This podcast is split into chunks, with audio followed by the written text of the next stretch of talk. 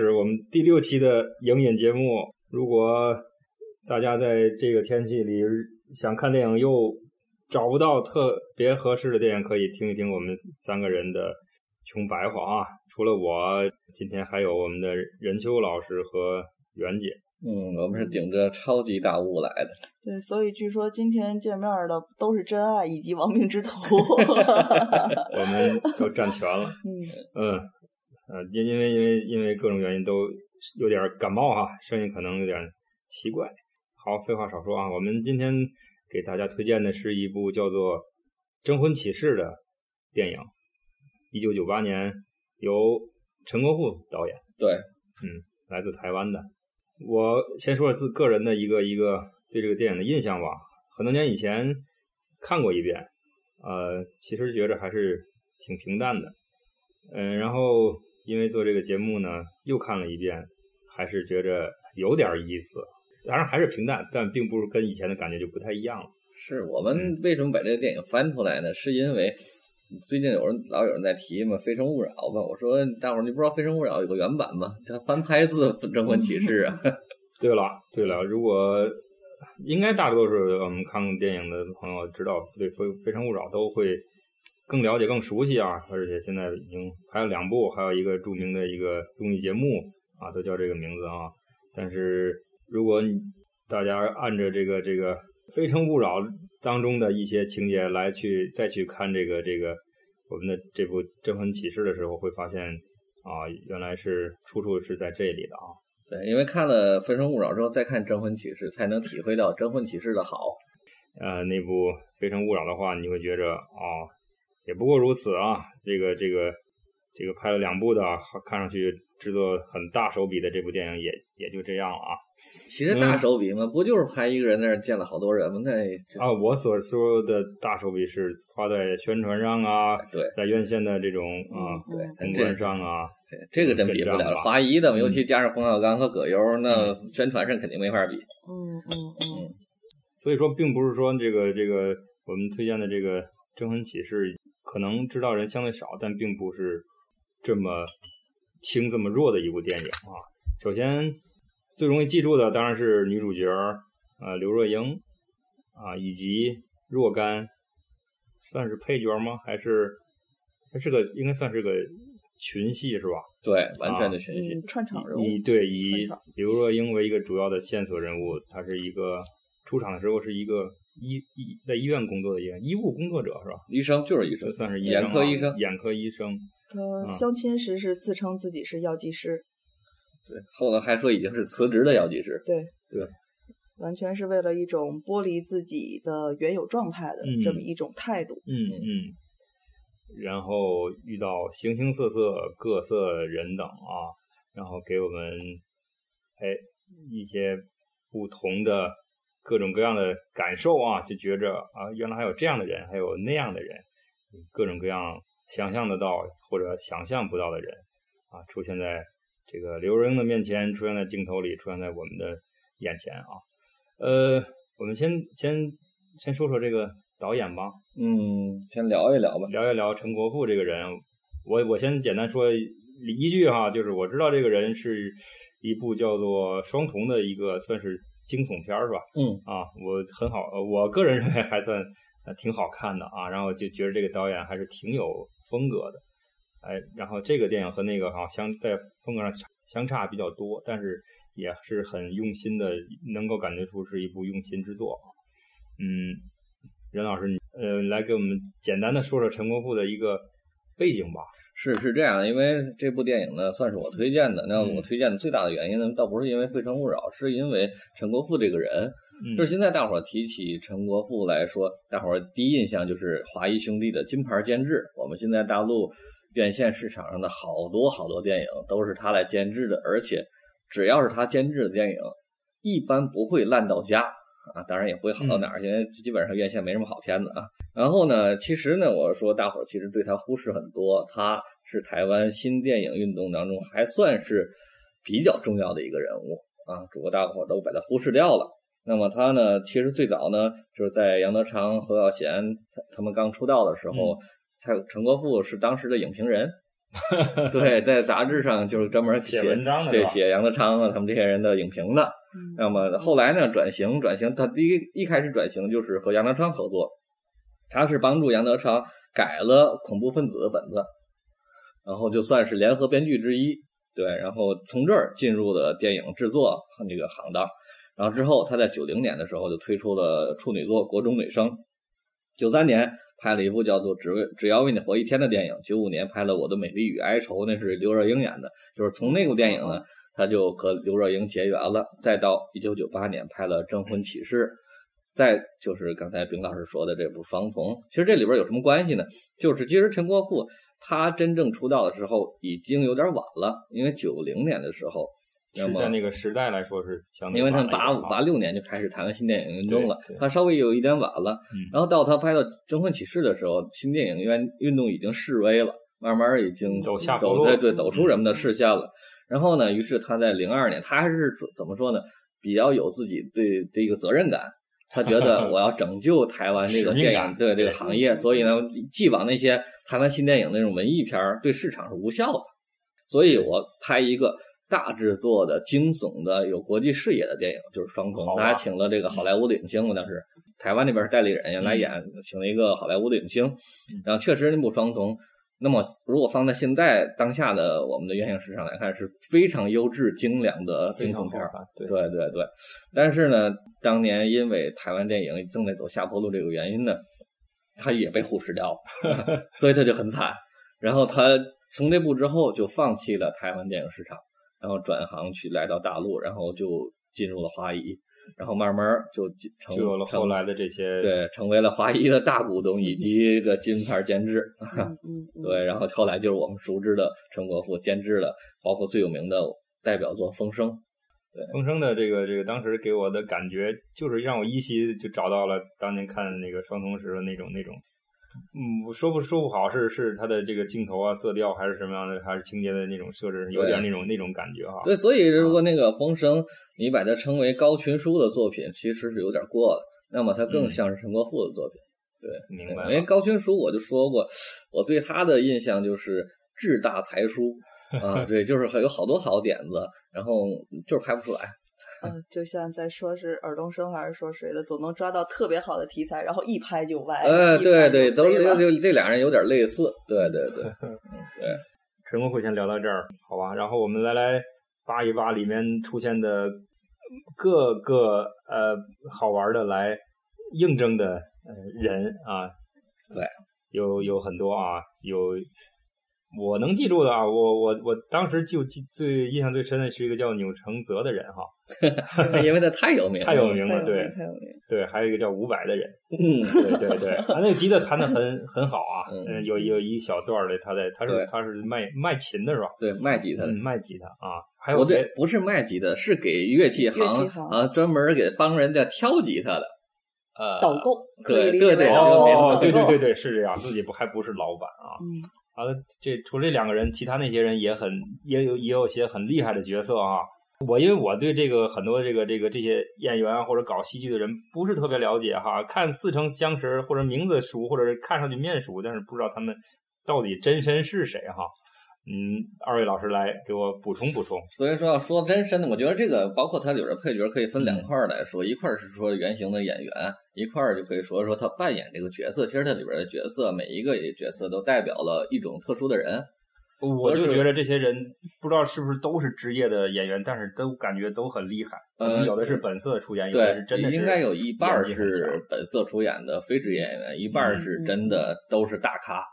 对。好吧，对，所以说呢，这样我来介绍他们演员背后的故事，好，然后让袁姐来说说她扮演的角色的事情，好了，好，分下工，对对。然后对我来说，因为我这些人都很熟，因为只要出现的大咖都是台湾新电影运动中的重要的人物。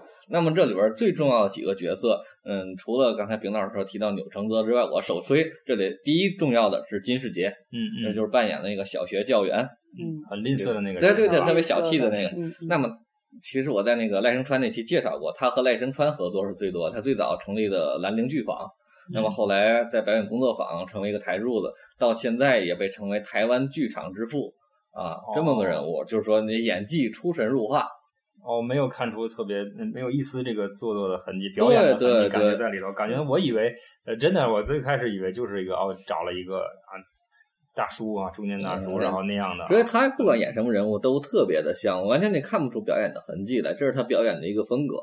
对，包括厉害。对，现在正在热播的央视的有个纪录片叫《克重合作来》啊，嗯，刚好前两天做了钮承泽那期嘛，然后下周就是金世杰这期，大伙可以看一看，对，看一看。对，这金世杰是一个，第二个刚才就是你说的钮承泽，嗯嗯，钮承泽其实呢也是他是在新电影时期当演员出身的，就最早的。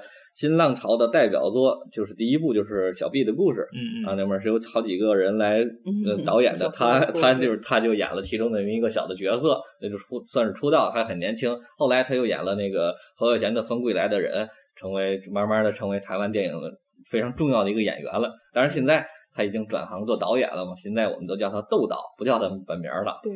哎，他他他哪哪哪部电影应该是一提大家都比较熟的？他他现在他一共就拍这么几部电影，从最早的呃《猛虾》哦哦哦，那个他们叫 manga 还是什么？对吧？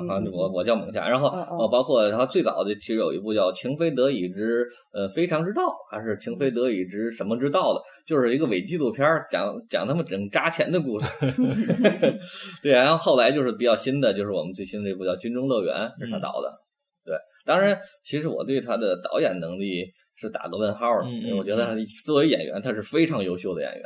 作为导演，现在我说不太好，还需要他以后再拍出拍出更好的作品来。但是，他作为台湾新电影的运动的一个见证者，他能出现在里边，也我已经非常意外了。而且在影片里边还提到了他演的小 B 的故事，还他还提到了我正在是拍一部戏和刘德华一块演的，对摔坏了胳膊那部电影就是麦当雄的《黑金》，那也是非常经典的作品啊。对对。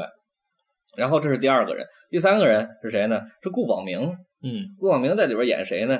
演那个推销防狼器具的那个哦，也是一个非常可爱，那也是老戏骨。那么他最早也是从舞台剧出身。那么第一版的《暗恋桃花源》，嗯，是他里边演的袁老板，啊，就是就是是元老型的人物了。那么他一直在呃台湾的剧场结婚。那么后来，嗯，不和表坊合作之后，自己又开和九九剧团之类的其他的剧团在合作。那么继继续说，就是说下边一个再一个比较重要的人物就是陈昭荣。嗯嗯，陈昭荣就是在里边演这个从监狱出来这个非常忧郁的又是比较帅的这个年轻人。然后他和里边主人公刘刘若英演这个人物呢，哎，还算有点可以发展，对对，发展出一段感情来。那么这个人物呢，陈昭荣也是台湾电影非常重要的一个人物。那么那个。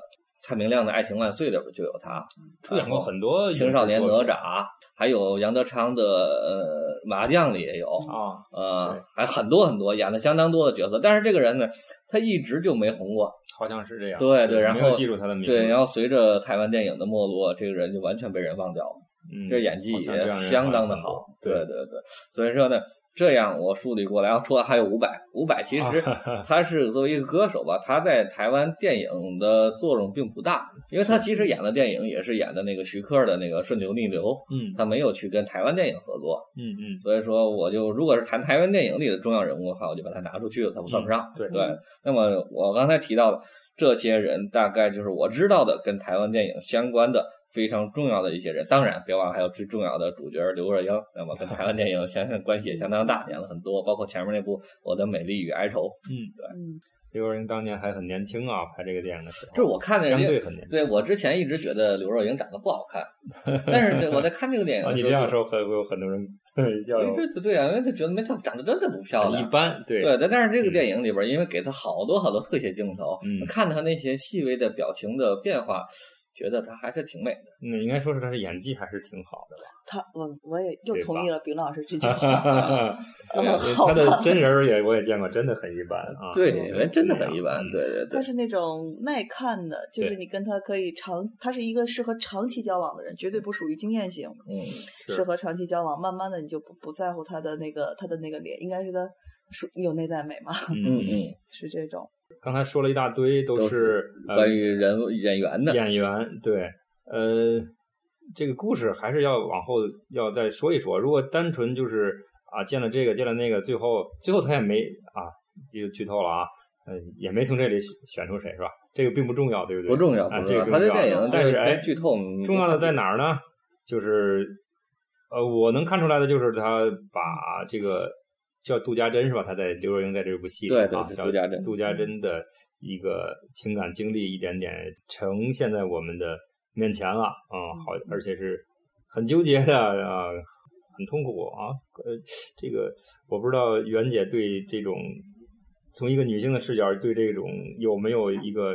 更嗯真切的一个体会了。我我我在说这个之前，我觉得还是得得稍微拉远一点，还是要从那个《非诚非诚勿扰》开始。非诚勿扰。对，从《非诚勿扰》的那个。非诚勿扰是。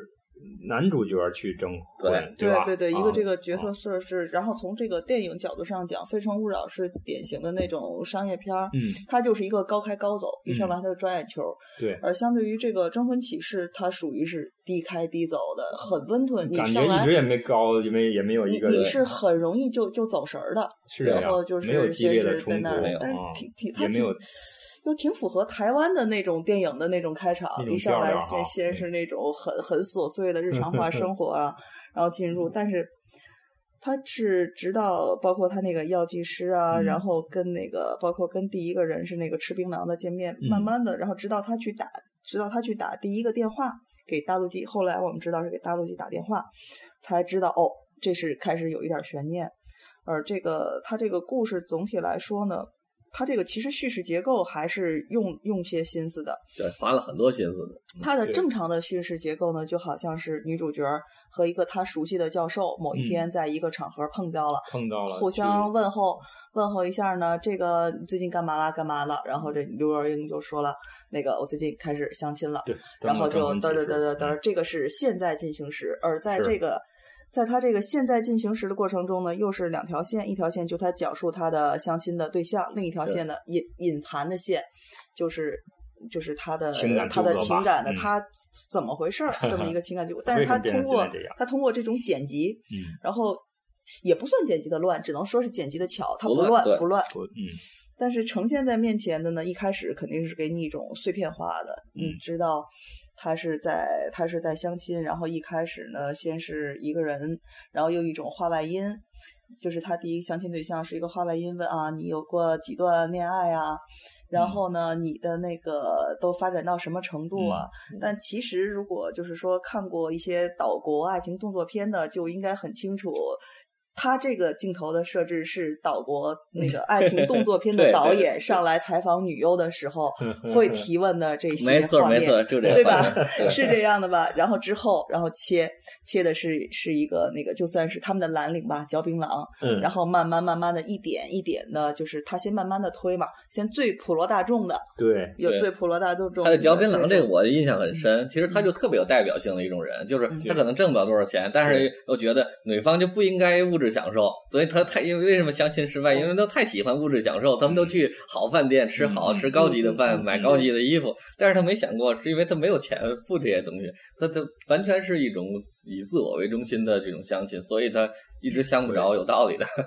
然后，然后他他就这个后来之后呢，咱咱还从那个岛国动作片儿那个导演那这个儿开始，切入点很有意思。后来这个人露脸了，这个人露脸了是，吗？这个人露脸了，这个啊，我我我非常无聊的梳理了一下，大概 就是说话的、没说话的，包括闪啊过的是二十六或者二十七个，嗯，二十七个，然后其中那个闪闪过的其实并不太多，大概是五六个闪过的。这个露脸的人，露脸的人一共十八个，我也数了。嗯，好吧，然后这个人后来露脸了，然后就是跟他详细的是一个穿是一个穿什么的，我看我这个记录穿什么的就不重要了吧，算了不重要，就是周太子周太子嘛，穿穿一个白衣服的，然后就是在那啊个酒吧里又来了一个女的，又来一个啊女的说我的然后他这个有一个还有一个隐隐含，其实也不算是隐含的背景吧，应嗯。该是大概是九九年，这个具体的不太清楚，九九年或者两千年吧，台湾取消了娼妓，嗯，什么叫取消取消了？上就是他们之之前是合法的，哦，好吧，明白了。之前是合法的，嗯。后来这个他，但是他后面他后面这一段穿插的，其实还是有影响的，因为嗯毕竟日本在那个台湾，它就有长达五十一年的日据时期嘛，对，他们这个仔细一想，哦就，是挖的好深呐。岛国的就是那个感觉，然后就给刘若英那种手足无措，然后去给他嗯弄、这个家伙好坏呀、你仔细想，对呀、但其实我觉得，这个我看的时候，觉得刘若英反应其实和一般人不一样，就是如果很一般人镇定，而且也很从对容对对，很从容，然后他还会反问对方。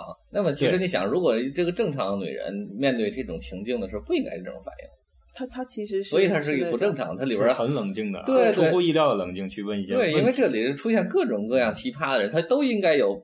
就是常人的反应都是应该恼怒或怎么样，他们都没有，都很平静，然后去去问对方。哎，你你你认为他的那个，你认为他那个反应是正常的吗？在我看来，他是有一些躲闪的眼神是有，但是如果正常的反应应该拂袖而去，你知道吧？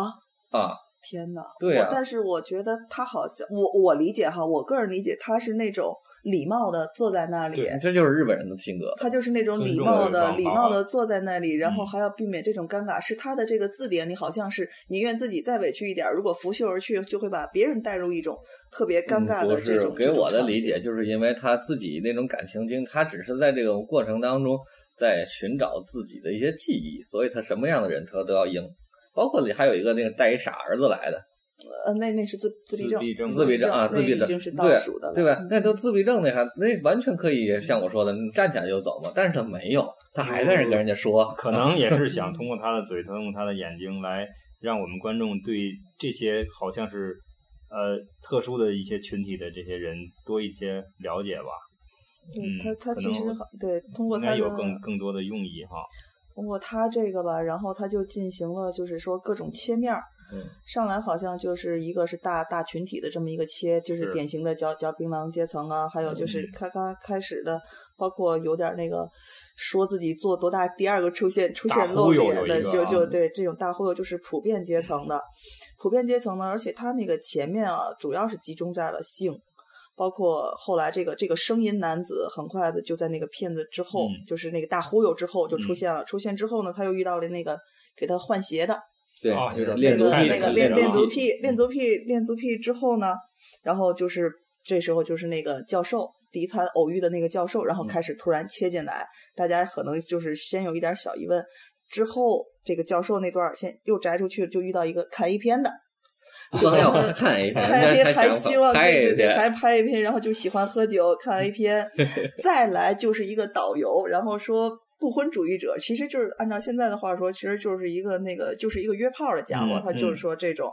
然后刚当就是说他他上来前一段他是遇到的是一个简单的，人们就把这个婚姻就也可以视为一种婚姻，人们对婚姻的这种理解，他就认为简单的婚姻性，婚姻性的这这种这种关系，什么喜欢啊等等的。都都放到一块儿之后，刘若英大概也是开始在这个过程，在这个相亲遇到奇葩的过程中，也开始学精了，也开始慢慢的、慢慢的这种什么夸夸其谈的也好啊，上班族也好啊，等等等等。然后他又遇到了什么中学生，对，中学生亲友团，对对对，然后去看他，小的特别小，老的特别老，对。还有陪父亲来相亲的，那个也很绝，对吧？那个母亲出国了还回来吗？应该不会回来了，很奇葩。然后包括还有什么？还有那个声优啊，然后没有露脸的那个哈，呃，对，戴戴戴墨镜，他始终戴墨镜。还有什么？还有婚纱摄影师，婚纱摄影师是一个呃，算是同性恋。婚纱摄影师还记得吗？啊，对他就是想想把他掰弯的那个人，就是你没试过，你怎么知道 你不喜欢呢？对吧？你你没试过，你怎么知道你不是那个什么呢？对对对。哎。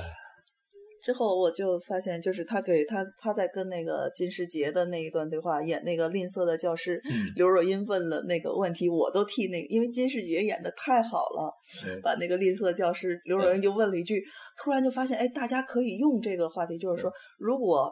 那个金世杰已经表现的很很喜欢刘若英了，希望就是说满足父母遗愿的，有点那种赶紧结婚，很喜欢她了。然后刘若英就问一句：“如果我买一件衣服就要花掉你一个月的薪水呢？”哇，那个表情太帅了，他的那个表情，你就就真的没有想过，就是只只有一个特写，一个像一个一个镜框里面就是这么一张脸，他就靠表情 能演的那么丰富。对 对，就插一句，这个电影里大量的这种特写的长镜头，所以对演员的考验呢是真的非常之巨大。对。而且而且我我就突然发现，我在我这个笔记里边还特意记了一个大量特写（括弧无配乐）。刚才咱们对 咱们可可以可以可以肯定这个没有配乐。对对，就是这也是台湾电影普遍的一个现象，有配乐的很少。所以和现在我们对台湾电影的印象不一样。现在的像比如那些年我们一起追的女孩，配乐都出来。但是最早台湾新电影时期那些电影几乎都没有配乐，对，包括杨德昌、侯孝贤、蔡明亮的，都是都不都不用配乐。嗯嗯嗯。就是如果没有很好的这种代入感哈，就是很难抓住、留住、留住我们这个观众的这个注意力哈，容易、容易、容易。对，因为这也就是说，现在好多观众来看当年的台湾电影就有这个问题，不容易进戏，不容易进啊。对，确实是这样。而且他确实，他们这种以这种家常琐碎去去这么扎进去的这种这种手法，可能是九十年代那种。那种好像是普遍爱惯用的这种从琐碎的细微方式弄，嗯，而现在好像就完全换了一个，必须要在三分钟之内就得死死的抓住你的眼球，一定高开高走，那就是说一定所有的什么也有妥协呗，对吧？因为现在就是或者说这就是所谓的文艺片和商业片的区别。商业片就一定不停不断的给你高潮，不断给你高潮，嗨了再嗨，嗨了再嗨，一直让嗨死为止，对吧？文艺片就让你沉下来，静下来，然后呢静静的去体会。对，啊，不过你刚才说了这么多这个应征而来的人，嗯，没有提到那个盲人是吧？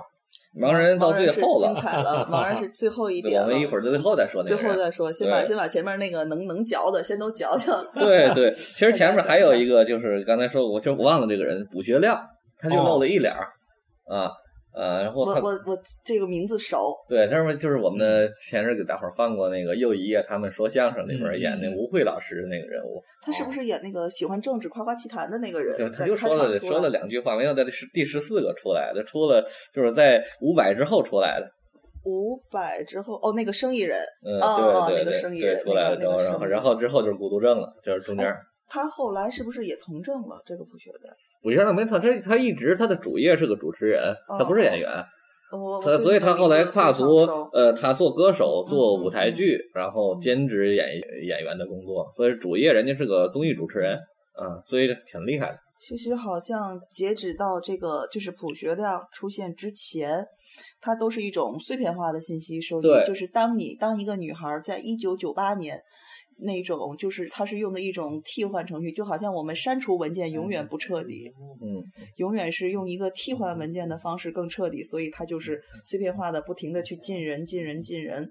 我觉得应该是基本上基本上面面俱到，而且它里边有一个内在的这种联系，而且是越来越递进的联系。遇到的像能遇到推销员，对，而而置换到那个。《非诚勿扰》里面就是那墓地推销员，对，这个是女孩征婚遇到了一个卖防狼喷雾的，对，然后把自己也喷了，对，那个因为毕竟这是翻拍子分这个征婚启事嘛，所以他肯定是根据这剧本来改的。他他把里边一些，他把里里边一些有特点的哈，就是能挖出笑料的地方去放大了，然后后来的。但其实他没有注意到，他前面这这个这。二十二十多个这些碎片化的这些人物里，它是有一个内在逻辑的。有，就是让你越来越觉得对这个刘若英的身世感到好奇，为什么她这种反应一直是这样的？就是你好奇越来越容，越来越通过别人的这些人的眼睛，这些人的对他的态度来来。健全来完善这个刘若英的形象。对，而且他已经抛不断的抛给你一点点信息，一点点信息。比如说给电大陆机打电话了，比如说我生病了，今天对吧？比如说我坐坐在这个餐厅里，为对吧之类的。而且就是说，除了完善，除了通过这些碎片完善女主角之外，他对这个社会现象，他的这个社会现象，它也是一种普普遍性的。然后他也是有有所顾忌，有有所照顾的，肯定是有所考虑。而且他这个每个人物的，就是说这个顺序，然后这个逻辑递进关系，当然这个就就需要一个细致的分。从那个编剧角度上讲，没有办法呀，又又转到编剧来了。好吧，你就转一转，没事。从这个编剧角度上讲，就是每个人在什么时间出场，这个真的是真的是逻辑有很大的讲究，有有很大的讲究，但是。我觉得他占便宜，他他这样安排吧，他在这个电影里实现，就是因为他不追求像那个任秋老师说的反复高潮。嗯，如果是追求反复高潮的话，这个顺序肯定就是完蛋的。对，嗯。他只他这个完全是为剧情服务的，完全是完全是为了我想表达的那个那个核的目的，他不是为了夺眼球的。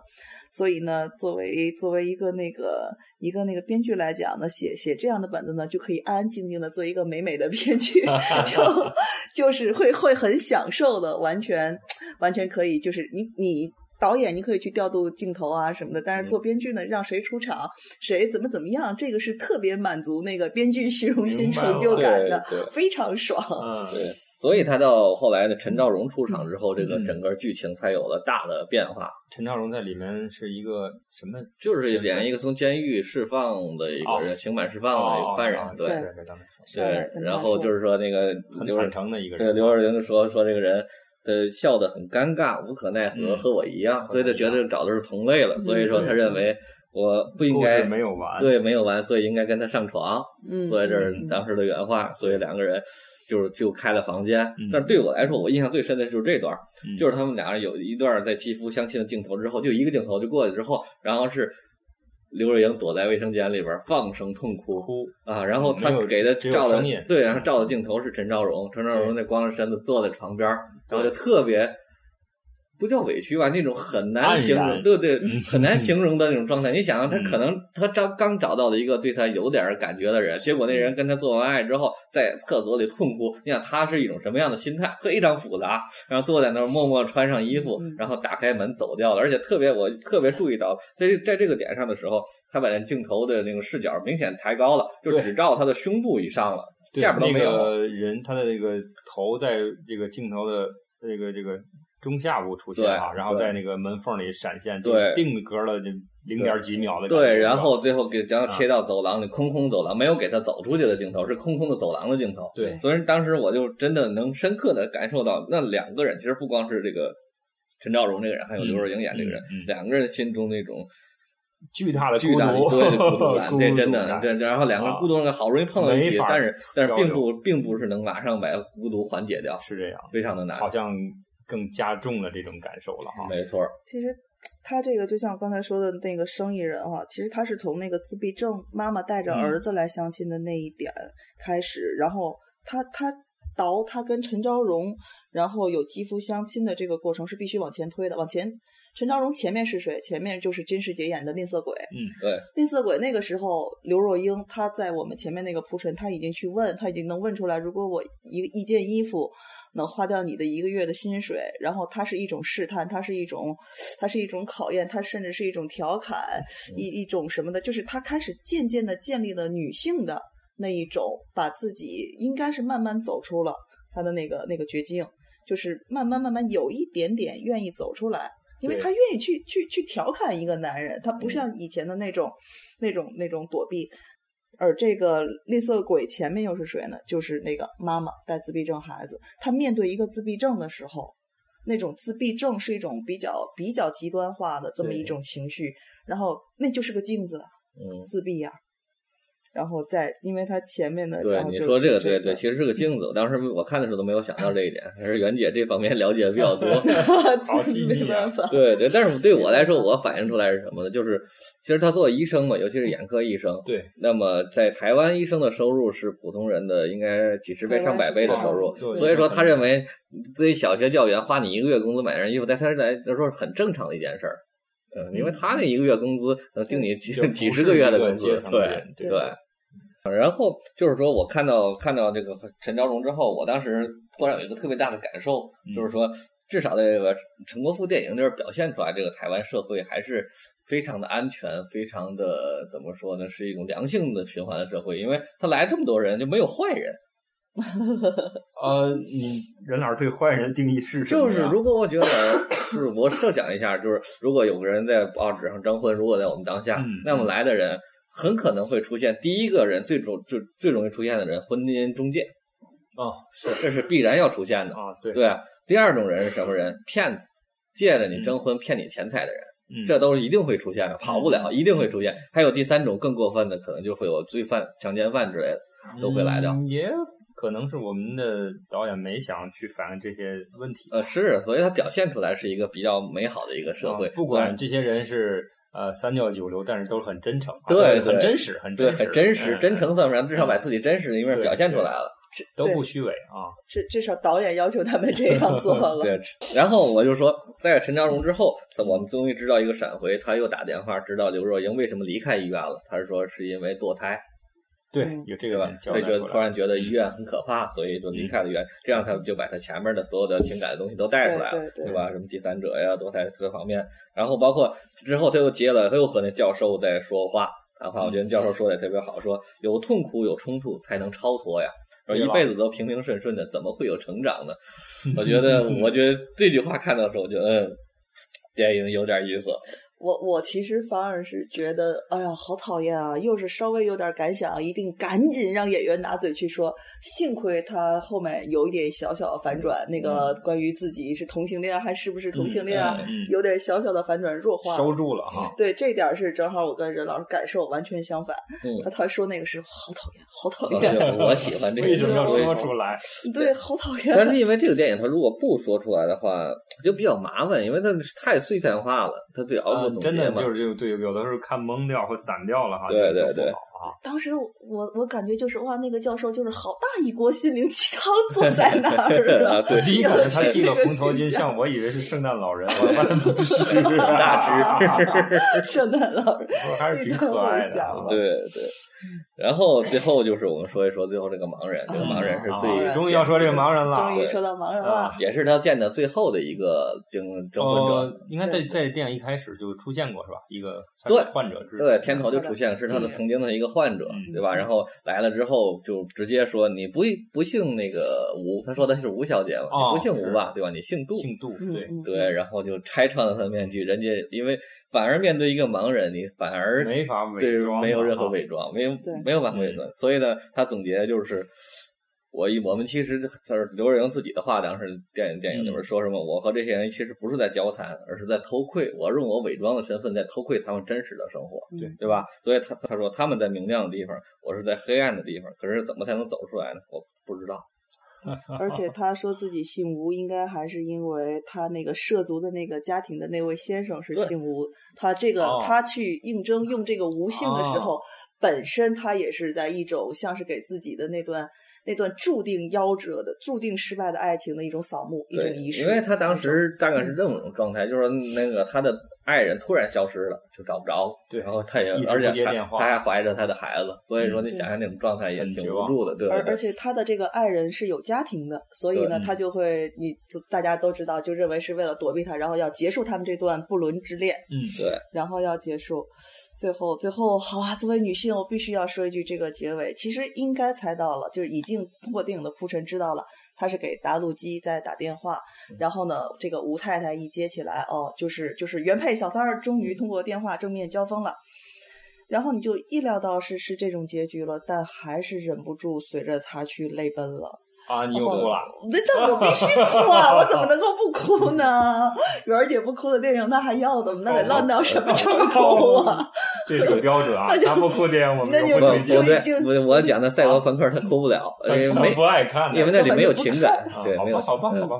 嗯，他他这个吴太太上来就说那个本来不打算接电话，就是一种复仇，这个非常坦白，嗯嗯，非常非常坦白，就是这个这个这个对白写是非常好的，就是人不接，然后他就他就去说，然后是虽然是其实现在现在一想是叨逼叨叨逼叨叨逼叨的这这么一个，但是就是这样慢慢慢慢的用这个吴太其实是吴太吴太太，嗯，帮帮这个刘若英。这个伪装的吴小姐，这个真实的杜医生，然后真正找到了出口，这是也不能说是和解，也不能说是释然，就是什么都不能说，就是这件事儿过去了。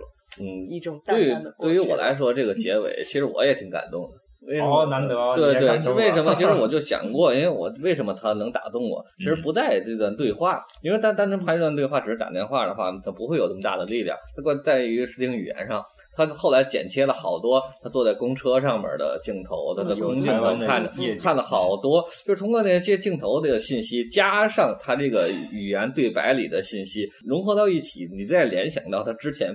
见这些所有人当时这种心态，他可以都他可以勾在一起的，这个结尾很重要，对，完全勾在一起了。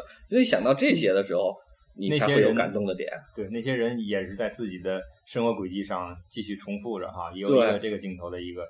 那是最后的，我是对对，那是最，那是再最后，嗯，对，再最后他片尾给出的一首歌，还是有歌的，不是没有配乐，这唱的歌就是金世杰，就是演的那个小学老师唱的那首歌，有永远的微笑啊，对，永远微笑是。呃，是一首很古老的歌曲，应该是四五十年代的歌。哦，这样。对对对，我们唱了这首歌，然后把所有曾经出现过的人用黑白的影像做了一个闪回。对。那么这一个闪回其实是一个无言的总结，把这个电影的整个的感觉就升华了。对我不是拍一个普通人的普通情感经历，对我是整个是展示的是这个。台湾社会的云深众生的社会百态，而且它表现出来的是这种人和人之间那种疏离、这种孤独，还有这种寂寞的这种状态，对吧？完全都带出来了。所以说，这才是一部好的电影。所以说，这个电影你可能单拿出来一段儿它绝对算不上好电影。没有一些对，真的没有一个一个高潮，一个一个激烈的冲突，也没有一个呃香艳的这个这个。这个场景哈，什么都没有哈，基本上什么都没有。其实你怎么想，现在也就是和我们现在的段子电影很像，它就是一个一个小段儿来，但是它每一个小段都没想编成一个笑料，对吧？这么多小段子融合到一起，它做成做做成一个大的东西，其实是一盘整体的，对这个还是一个这个。大局上的布局控制的能力还是很强，这就是我们当下电影最缺的东西。一九九八年的编剧好幸福啊！对对，真的就是当下我们现在这么多电段子电影，就没有一部能像他传播的那么好。为了段子而段子吧，对，就是生硬的串在一起，而不是说这个这个和这个应该是有。本质的区别的，对，所以我们推荐为什么推荐那么古老的电影？九八年，当然也算不上太古老，但是确实它也是也小二对，既又和我们现在的《非诚勿扰》是相关的，又是这种段子体的电影，然后又是我们华语的电影，那么我觉得应该把它拿出来，我们来聊一聊。它确实曾经我们可以做到那么好，而且这都还算不上台湾电影高水平的电影，这只是中中游水平的电影。啊，看看人家是怎么搞对象的。嗯，哈，呃，如果让你们总结，这是如果非要分一个类型，它能能归类吗？这部电影还是很难吧？我觉得归不了的，真的啊，不能说是爱情片吧，也不能说是，不是，这就是文艺片，如果归的话。文艺是个很模糊的概念，对，就是因为模糊，所以才容易套上嘛。它没有办法用类型片。其实你说到类型片这个东西，它就已经是商业片了。哦，对了，对，只有商业才分类型。那只不过我们有些大师把类型片玩成了艺术片。哦，一会儿又要讨论真理的问题喽。又要开始上 上来下去下去上来。不是真的，就我我要再扯一个远一点，这个电影里边，在那个声优出现的时候，背景上给了一个大的海报，这是韦家辉的《和平饭店》，对吧？那韦家辉其实不就是这样？韦家辉、杜琪峰都是银河映像这帮人在干的一件事，就是把类型片这种商业、很商业的东西玩成艺术片。哦，对对，一说这个声优，突然就跟后面盲人出现，就说啊，声音是骗不了人的。这其实也是说，这个声优不停配音，他在这个声优呢，他是配什么动画片啊，等等等等的。但其实还是说。声音是是骗不了人的，就是说这种这种内心，无论你去怎么去伪装啊，他他的他这种逻辑关系啊什么的，他就都在每个扣啊什么的。说来说去就是，如果想看懂这部电影，真正能体会到其中的滋味，还是要静下心来，认真的啊，呃，心态要沉下来，去仔细的去看，否则就会就有可能觉着没意思啊。那样的话，我们也就。白说了，对，或者说我们推荐这个电影的一个还有一部分的想法，就是想告诉作为观众，其实你观影其实对观众是有要求的，并不是说你随便就拿部电影就看得很爽，那个不没有办法，我们去做到所有电影都能满足所有的观众。那么有一部分电影就是需要你静下心来去看的，如果你静不下心来，那真的没办法。呃，有的，我我我我猜这就是有的。国内的电影并不是为了让你看得很爽，是让你听得很爽。啊，他就就还不算是相声，他就是来来这么一句话两句话，你听就可以了。他保证是绝对不耽误观众在底下那个玩手机啊、发微信呐、晒自拍。我懂你的意思。他是以这种标准去去拍的这个电影，别耽误大伙儿 玩手机。还有很多包括电视剧，你直接把声音关了都能看懂，没有问题。啊不，现在你是直接把那个画面屏蔽掉了，然后可以去做家务了。对对，所以说那么作为这个电影或电视剧这种这种视听语言的艺术，它就完全丧失掉了嘛？那都要组合到一起才行嘛？啊，对，还是都可以扔掉一部分，那你还玩什么玩啊？那只那看幻灯片好了，不需要看人的话，就去做电台好了。对 呀，你又要你又要让谁躺枪啊，饼老师？长得丑不是我的错啊！好好好，又有躺枪，扯太远了，扯太远了。嗯，今天我们给大伙儿推荐那个《征婚启事》，我们就聊到这儿。好，我是任秋，我是大饼，啊，我是媛儿姐。好吧，大家再见，再见，再见。